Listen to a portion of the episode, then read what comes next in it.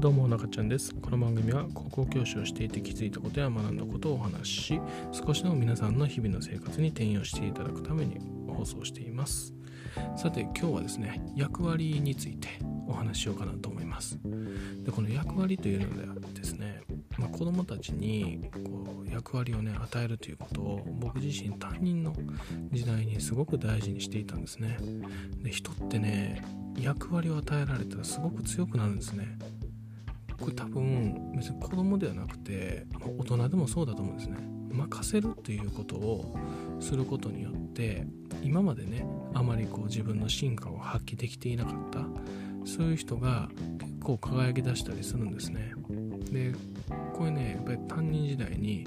子供になかなかね子供自身も自分の良さに気づいてなかったりねしたりはたまたねこう関係を作るのが難しい生徒とかにもこの役割を与えるっていうことをしてたんですね。でそうですね。例えばねうん例え話としてねまあ A さんと B さんが、まあ、住んでいましたと。で、まあ、城下町があって城下町のその外のところにね、まあ、石垣をこうどんどん積んでいくっていうことをしたんですね。まあ城下町を囲うような塀みたいな感じです。でそれを、まあ、A さんはねもうただただ毎日黙々と石を積んでいくだけと思いながらやっていて。でそれはね、まあ、A さんにもこう石垣をどんどん積んでいってくれって指示してるからなんですけど片方のね B さんには B さんにはねこのあなたが石をこう積んでいる。このことによってこの城下町に住んでいる家族親戚が守られるんだ。君はその役割を担っているんだよ。という言い方をして石垣を積ませるということをするんですね。じゃあどちらがね生き生きしているかというと当然 B さんだと思うんですね。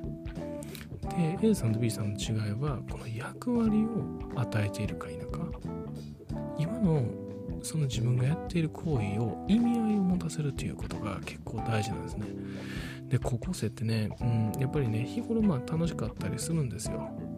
友達と遊んだりね自分のゲームとか、まあ、趣味とかやったりねクラブとかね、うん、ただじゃあ自分のしていることに意味合いを感じているかどうかっていうのは結構別なんですね。で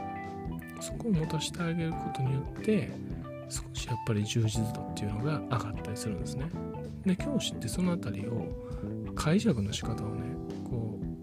う与えてあげるっていうのも一個武器なのかなっていうふうに思ってます。でそうですね、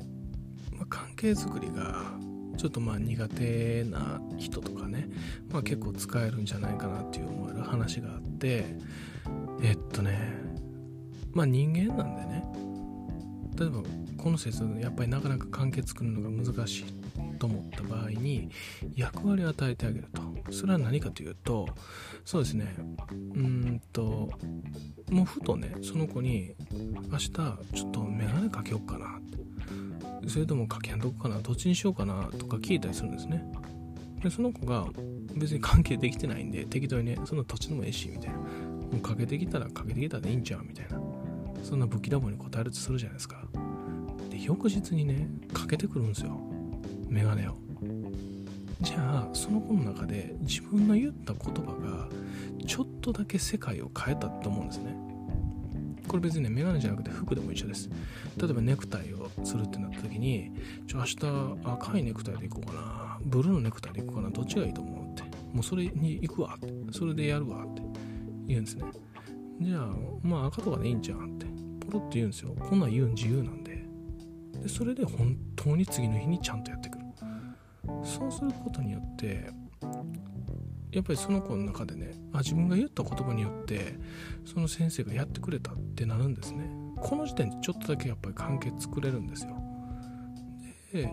その大元になったのは先生がその子供に役割を与えたんですね。本当に些細な話です。でもそれをすることによってね結構関係を作る